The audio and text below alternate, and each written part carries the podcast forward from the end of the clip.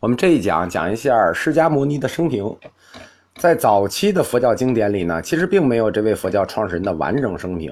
关于他的大量的记录，都是后期这些僧人根据前期的传说编撰出来的。我们都知道，他姓乔达摩，叫悉达多，是生于印度和尼泊尔边境的迦毗罗卫城。他并不是自己母亲长养大的，他是由他的姨母，嗯，他的姨母呢，那个名字非常非常难说。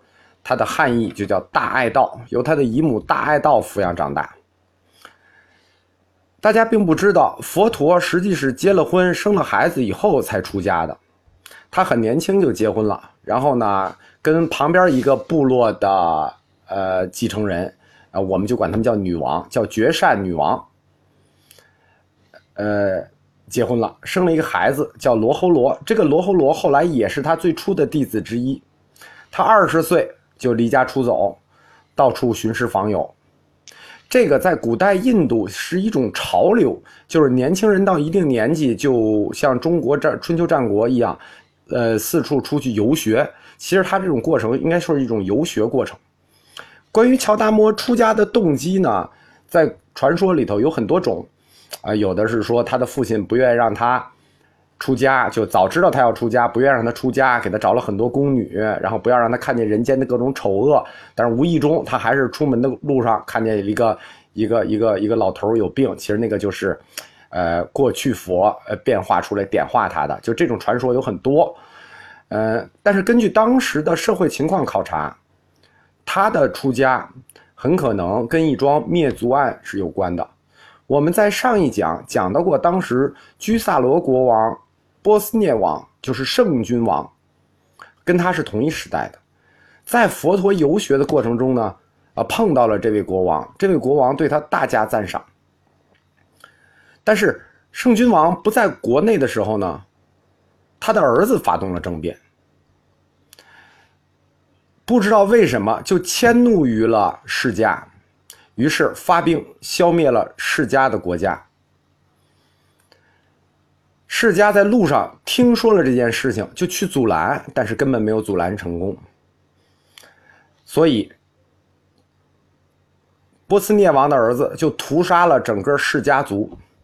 据说释迦听到整个释家族五百名妇女被杀的求告之音，也无可奈何，只好流着泪，这个念佛，就说释迦也没有显神通。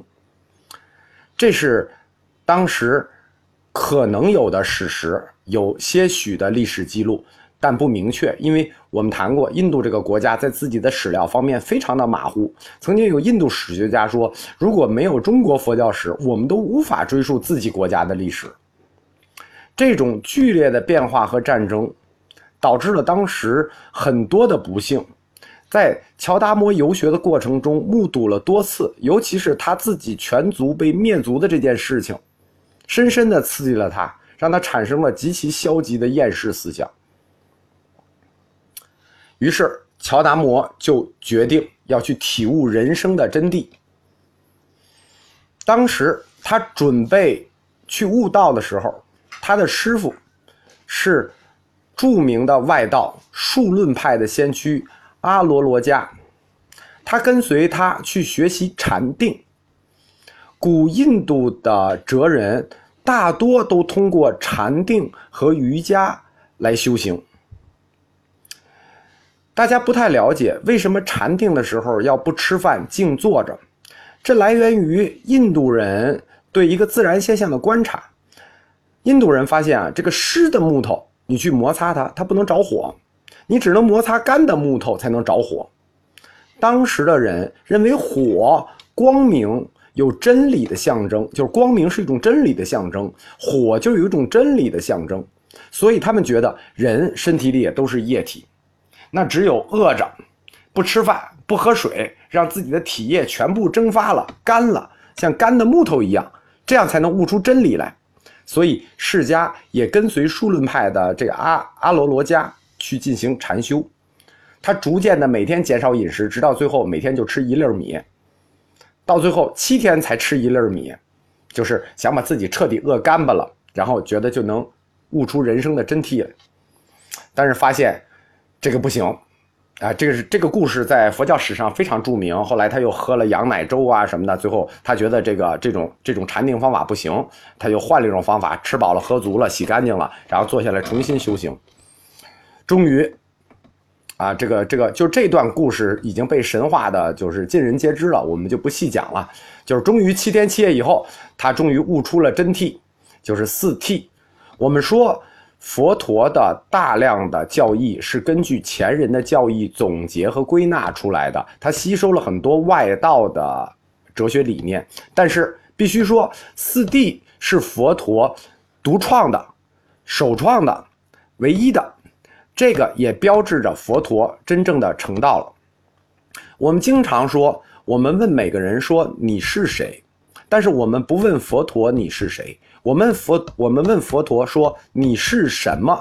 佛陀说：“我是佛。”佛的意思是觉悟者。大家并不太了解，“佛”这个词并不是汉语的词，它实际是从，呃，今天的呃阿富汗，当时叫吐火罗传过来的时候，它是“法”这个词的译音，就是“佛我佛 f a 法”，它“佛”与“法”是一个同义音。我们今天“佛”字取自当时的阿拉伯传译音，就是阿富汗的传译音，所以叫佛。它的意思是觉悟者。